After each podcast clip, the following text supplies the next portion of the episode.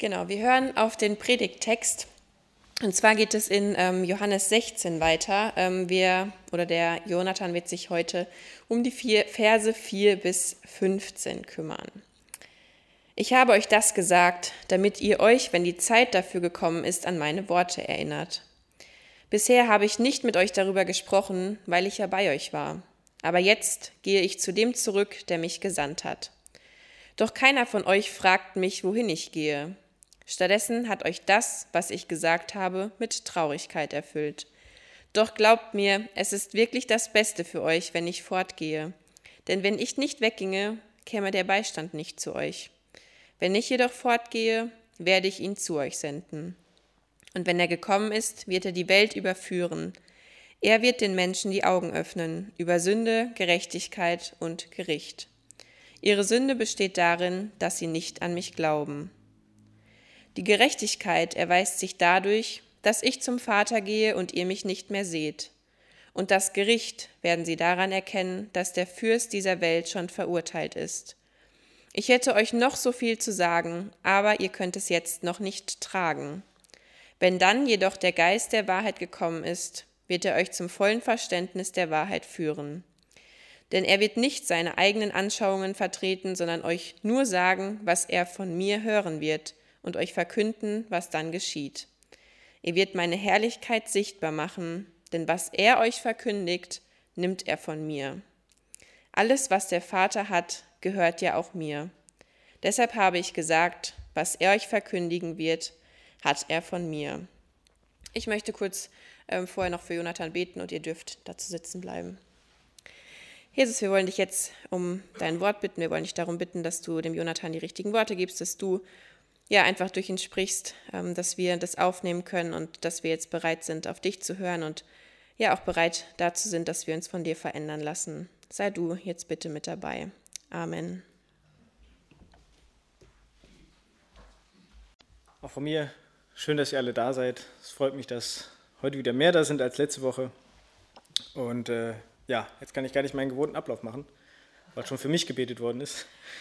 Äh, nein, ich mache das trotzdem. Ähm, ich möchte trotzdem eine kurze Zeit der Stille haben, wo nicht nur für mich gebetet wird, sondern wo ich auch für euch beten kann, wo ihr auch selber nochmal euch auf die Predigt einstellen könnt, wo ihr selber alles, was klein ist, ganz klein werden lasst und alles, was groß und wichtig ist, ganz groß werden lasst. Eine kurze Zeit der Stille, die ich mit dem Gebet wieder abschließe.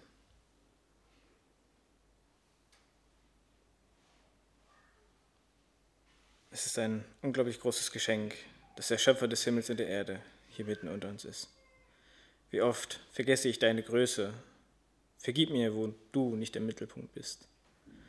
Sprich du nun zu jedem Einzelnen und lass mich deine Worte verkünden und nicht leere Worte reden. Amen.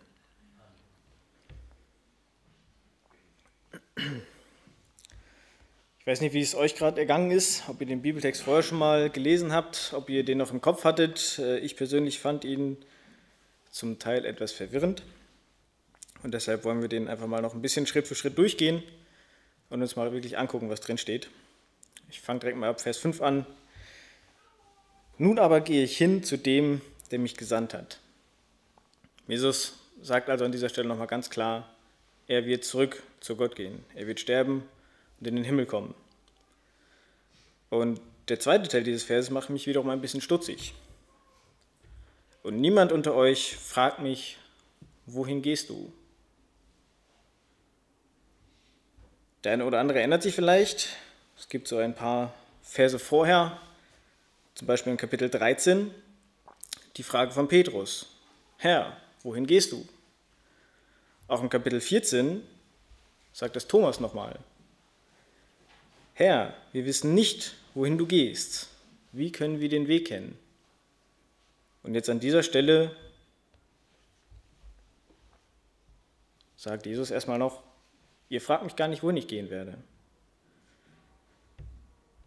Gut, dass wir nicht immer nur einzelne Verse gutachten, sondern äh, den ganzen Bibeltext. Das wird nicht direkt im nächsten Vers aufgeklärt, sondern weil ich euch dies gesagt habe, ist euer Herz voll Traurigkeit. Wir haben letzte Woche von Christoph einiges gehört zum Thema, was die Jünger erwarten wird und was uns auch erwarten wird wo es um Hass, Ablehnung und Verfolgung ging. Ich weiß nicht, wie es dir geht, wenn man dir sagt, die nächsten Jahre werden von Ablehnung, werden von Verfolgung geprägt sein. Machst du dir da Sorgen um dich, um deine Familie, um deine Mitmenschen generell? Ich glaube, die Jünger sind an dieser Stelle sehr auf sich fokussiert gewesen und das zu Recht. Ich hätte mir wahrscheinlich auch Sorgen um meine Frau gemacht, wenn die nächsten Jahre von Verfolgung geplagt wären. Ähm, sicherlich nicht einfach und sicherlich verständlich und menschlich, dass die Jünger an dieser Stelle gar nicht mehr daran denken, was auf Jesus zukommt. Aber Jesus fängt direkt wieder an zu trösten. Er weiß, ihr Herz ist voller Traurigkeit und will ihnen deshalb bewusst machen, dass sie nicht nur Angst haben müssen. Aber ich sage euch die Wahrheit. Es ist gut für euch, dass ich hingehe, denn wenn ich nicht hingehe, so kommt der Beistand nicht zu euch. Wenn ich aber hingegangen bin, will ich ihn zu euch senden. Jesus sagt also nochmal ganz deutlich, wenn er geht und Verfolgung uns ja, belastet, dann sind wir nicht allein. Er schickt uns den Heiligen Geist und der wird bei uns bleiben. Und wenn jener kommt, wird er die Welt überführen von Sünde, von Gerechtigkeit und vom Gericht. Der Satz hat mich sehr, sehr lange beschäftigt und ähm, ich bin sehr froh, dass in den nächsten Versen noch ein bisschen was mehr dazu geschrieben steht. Ähm, aber ich habe es am Anfang nicht so wirklich gut verstanden, was damit überhaupt gemeint ist. Von Sünde, weil sie nicht an mich glauben. Die Sünde der Menschen ist also, dass sie Jesus einfach nicht annehmen, dass sie nicht glauben, dass er Gottes Sohn ist. Und darauf macht der Heilige Geist schon aufmerksam. Von Gerechtigkeit aber, weil ich zu meinem Vater gehe und ihr mich nicht mehr seht. An diesem Vers habe ich sehr lange geknabbert. Von Gerechtigkeit aber, weil ich zu meinem Vater gehe und ihr mich nicht mehr seht. Da musste ich äh, sehr viel mal prüfen, habe mir sehr viel Gedanken darüber gemacht und äh, darf gerne mal Diskussionsstoff geben, wie ihr das seht. Ich glaube, dass man diesen Vers auch mal anders umschreiben kann mit den Worten, der Heilige Geist hilft uns, die Gerechtigkeit zu erkennen, die dadurch Bestand hat, dass Jesus als Opfer alle Schuld auf sich genommen hat. Der Heilige Geist hilft uns zu verstehen, warum wir gerecht sind. Weil Jesus zu seinem Vater gegangen ist. Weil er alle Schuld, die wir in unserem Leben mit auf ihn geworfen haben, weggenommen hat. Uns trifft keine Schuld mehr.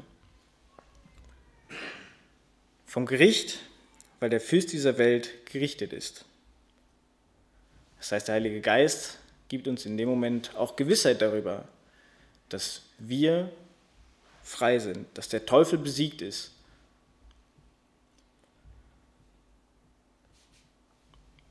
Das sind schon mal die ersten Verse, die das Wirken des Heiligen Geistes beschreiben. Und dann kommen noch die Verse 12 bis 15. Noch vieles hätte ich euch zu sagen, aber ihr könnt es jetzt nicht ertragen. Erstaunlich. Jesus war lange Jahre bei den Jüngern und hat ihnen wirklich viel gelehrt. Wir können das ja eigentlich alles nachlesen. Und trotzdem gibt es noch so viel mehr, was die Jünger und was wir lernen können. Und was aber sicherlich nicht einfach zu verstehen ist. Aber auch hier kommt direkt die Erklärung, wenn aber jener kommt, der Geist der Wahrheit, so wird er euch in die ganze Wahrheit leiten. Denn er wird nicht aus sich selbst reden, sondern was er hören wird, das wird er reden. Und was zukünftig ist, wird er euch verkündigen. Der Heilige Geist sorgt also auch dafür, dass wir all das, was Jesus noch nicht in den Evangelien geschrieben hat, verstehen können. Ich glaube sogar, dass wir auch alles, was noch nicht in der Bibel drinsteht, vom Heiligen Geist gesagt bekommen können.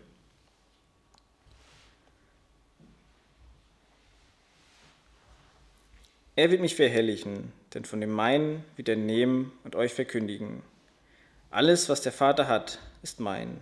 Darum habe ich gesagt, das er von dem meinen nehmen und euch verkündigen wird. Mit anderen Worten, der Heilige Geist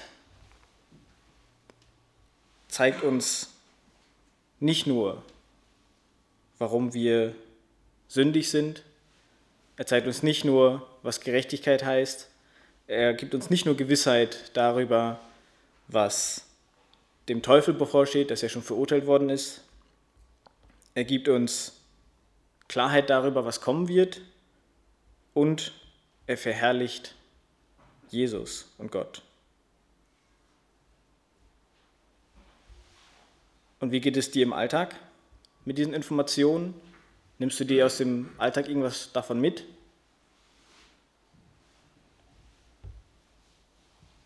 Hören wir auf das, was der Heilige Geist uns mitteilt? So in der Theorie klingt es ja ganz schön, dass wir wissen dürfen, dass wir sündig sind und dass wir erlöst sind. Und dass wir eigentlich noch sehr viel von dem Heiligen Geist lernen können, was Jesus von uns will. Aber hörst du das?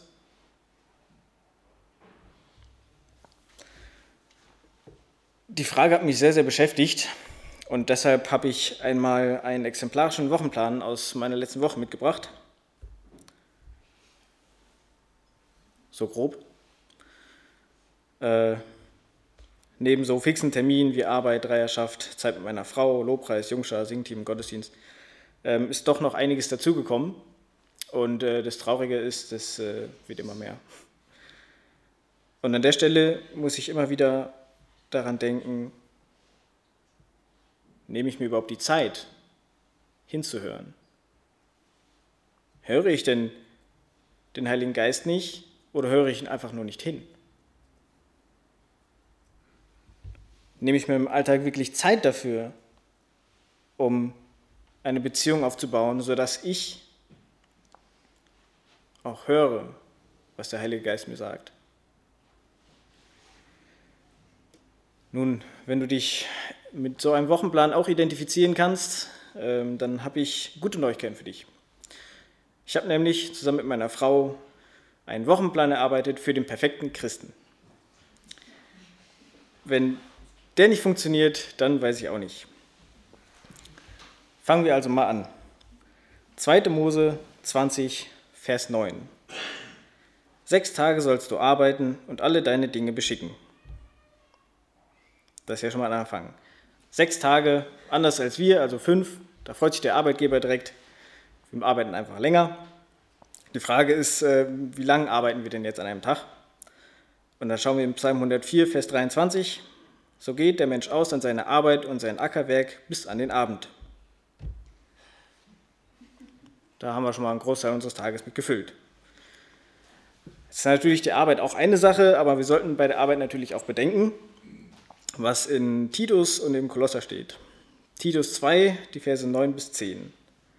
Die Sklaven ermahne ich, dass sie, ermahne, dass sie sich ihren Herren in allen Dingen unterordnen, ihnen gefällig sein, nicht widersprechen, nichts veruntreuen, sondern sich stets als gut und treu erweisen, damit sie in allem die Lehre Gottes, unseres Heilands, schmücken. Und in Kolosser 3, die Verse 23 und 24, alles, was ihr tut, das tut von Herzen als dem Herrn und nicht den Menschen. Denn ihr wisst, dass ihr von dem Herrn als Lohn das Erbe empfangen werdet. Dient dem Herrn Christus. Wir sollen also nicht nur arbeiten, wir sollen auch gewissenhaft arbeiten. Wir sollen nicht die Hälfte unserer Zeit auf irgendwelchen Social-Media-Plattformen verbringen oder zwischendurch mal shoppen gehen, sondern wir sollen auch wirklich bewusst arbeiten, weil wir damit Gott die Ehre geben und damit auch den anderen Menschen zeigen, wer Gott ist. Aber es geht noch weiter.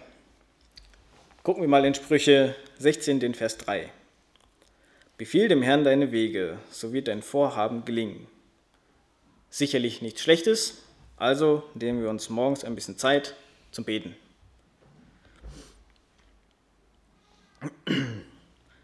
Reicht natürlich nicht, wir haben abends noch ein paar Stunden, deshalb gucken wir noch weiter. Ich habe eben schon gehört, äh, unser Körper ist Tempel des Heiligen Geistes, ich lese den Vers aus 1. Korinther 6, 19 und 20 mal. Oder habt ihr etwa vergessen, dass euer Körper ein Teil des Heiligen Geistes ist, der in euch wohnt und den euch Gott gegeben hat? Ihr gehört also nicht mehr euch selbst. Gott hat euch, Gott hat euch freigekauft, damit ihr ihm gehört. Lebt deshalb so, dass ihr mit eurem Körper Gott Ehre bereitet. Also, damit ihr nicht so aussieht wie ich, gibt am Abend noch ein bisschen Sport. Natürlich müssen wir das ein bisschen einschränken. Wir lesen nämlich in 1 Timotheus 4, Vers 8. Denn körperliches Training nützt nur wenig. Gottergebenheit aber ist in jeder Hinsicht nützlich, weil damit ein Versprechen auf gegenwärtiges und künftiges Leben verbunden ist. Also ganz viel Sport ist äh, vielleicht nicht so die gute Idee, deshalb kürzen wir das mal ein bisschen. Wir wollen aber fit bleiben, also denke ich, dreimal Sport die Woche sollte schon drin sein. Zuletzt können wir mal noch in Josua 1, Vers 8 reingucken. Ähm, wir haben immer noch ein paar freie Stellen hier mit drin. Und lass das Buch dieses Gesetzes nicht von deinem Munde kommen, sondern betrachte es Tag und Nacht, dass du hältst und tust in allen Dingen nach dem, was darin geschrieben steht. Denn dann wird es dir auf deinen Wegen gelingen und du wirst es recht ausrichten. Damit sollte nun die Woche gefüllt sein. Das habt ihr vermutlich gemerkt, das war jetzt ein bisschen übertrieben und sehr wahrscheinlich auch äh, gelogen, dass das der Weg ist, den jeder Christ gehen sollte. Aber die Frage bleibt eben trotzdem, wie viel Raum gebe ich unserer Beziehung zu dem Heiligen Geist? Wie viel Raum in meinem Alltag? Ich kann natürlich diesen Wochenplan nehmen und kann danach leben. Aber ist es denn auch wirklich das, was uns weiterbringt? Ist es nicht im Endeffekt dann auch nur eine Art Checkliste? Morgens beten, check. Arbeiten und nicht aufs Handy gucken, check. Sport gemacht, abgehakt. Das ist auch nicht der Weg. Genauso wenig funktioniert es, wenn ich im Singteam mit dabei bin und denke, okay, wieder ein Gottesdienst. Genug gespielt. Jesus geht auf jeden Menschen individuell zu. Das hat er uns in seinen Evangelien immer wieder bewiesen. Er sieht uns persönlich an und er weiß, was uns bewegt. Und wir können uns an dieser Stelle ganz bewusst machen, wo wir uns die Zeit nehmen und wo nicht. Und wo wir sie wirklich mit Herzen uns nehmen, wo wir Freude daran haben. Ihr könnt vermutlich jeden Sonntag drei Gottesdienste besuchen. Ihr könnt in der Woche viermal irgendwelche Veranstaltungen besuchen. Wenn ihr das aber nur macht, um es abzuhaken, glaube ich, geht die Beziehung trotzdem kaputt. Wenn wir aber mit Herzen an die Sache rangehen, wenn wir uns bewusst machen, warum wir im Singteam spielen, in den Gottesdienst gehen, Jungschau machen oder in die Jungschau gehen,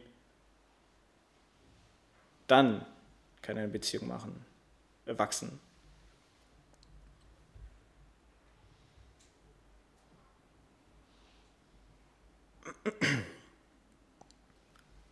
Und wenn wir in dieser Beziehung wachsen, dann glaube ich, dass wir auch wirklich hören können, was der Heilige Geist uns vermittelt.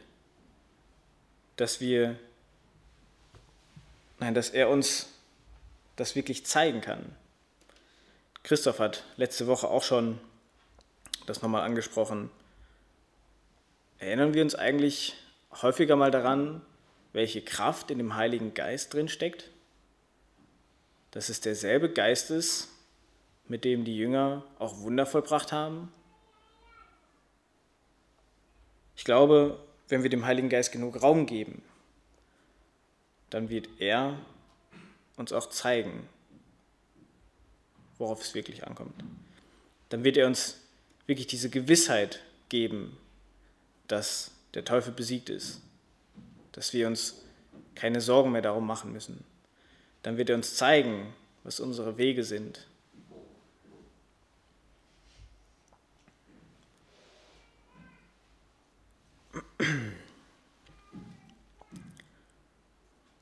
Ich möchte noch einmal kurz zusammenfassen. Das Wirken des Heiligen Geistes. Er zeigt uns, dass wir sündig sind. Er zeigt uns die Gerechtigkeit, die die Welt erfährt durch das Opfer von Jesus. Er gibt uns die Gewissheit, nicht nur ein Glauben. Wir dürfen gewiss sein, dass der Teufel besiegt ist. Er erklärt uns auch Gottes Plan. Und er verherrlicht Jesus und Gott. Eine letzte Frage möchte ich aber auch noch stellen. Und zwar, wie können wir denn überhaupt sicher sein, dass ein Plan, den wir glauben vom Heiligen Geist bekommen zu haben, auch wirklich der richtige ist und nicht doch uns eingehaucht wird vom Teufel, weil wir sagen oder weil wir egoistisch werden und denken, das ist mein Weg. Wahrscheinlich der beste Weg, um herauszufinden, ob etwas wahr ist, ist danach zu forschen. Äh, wir haben genug Verse in der Bibel, die uns immer wieder auch Wegweise sein können. Und ich glaube, die Bibel ist die Wahrheit. Und daher können wir überprüfen, ob das, was wir in unserem ja, Leichtsinn manchmal denken, vom Heiligen Geist kommt, ob das auch wirklich da drin steht. Eine zweite Möglichkeit ist, man selber weiß ja immer nicht alles, dass man mit anderen Christen darüber redet, dass wir in der Gemeinde darüber reden. Es könnte ja durchaus sein, dass der Heilige Geist in dem anderen etwas anderes sagt als mir. Und dann kann ich durchaus mal in die Diskussion gehen. Wo ist denn wirklich der Heilige Geist dahinter? Was ist denn wirklich die Wahrheit?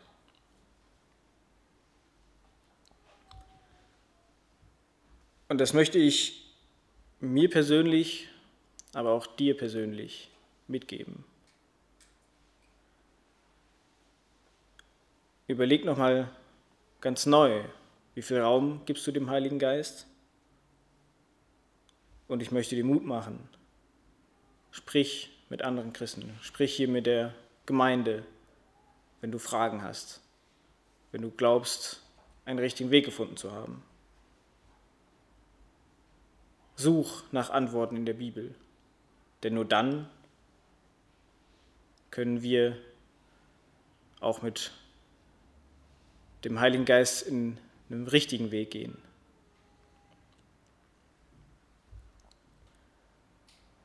Ich möchte zum Abschluss noch beten.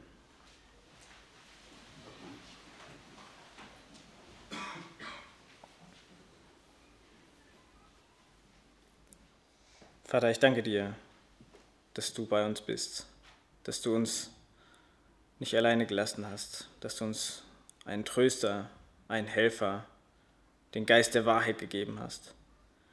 Danke, dass wir wissen können, dass der Teufel besiegt ist.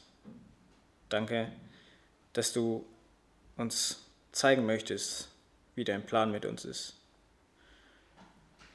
Bitte mach du uns aufmerksam darauf, wo wir im Alltag die den Raum klauen, wo wir die Beziehung nicht, nicht fördern. Schenke, dass wir unsere Aufgaben nicht einfach abhaken, sondern dass wir sie mit Liebe zu dir tun, dass du der Mittelpunkt in allem bist. Amen.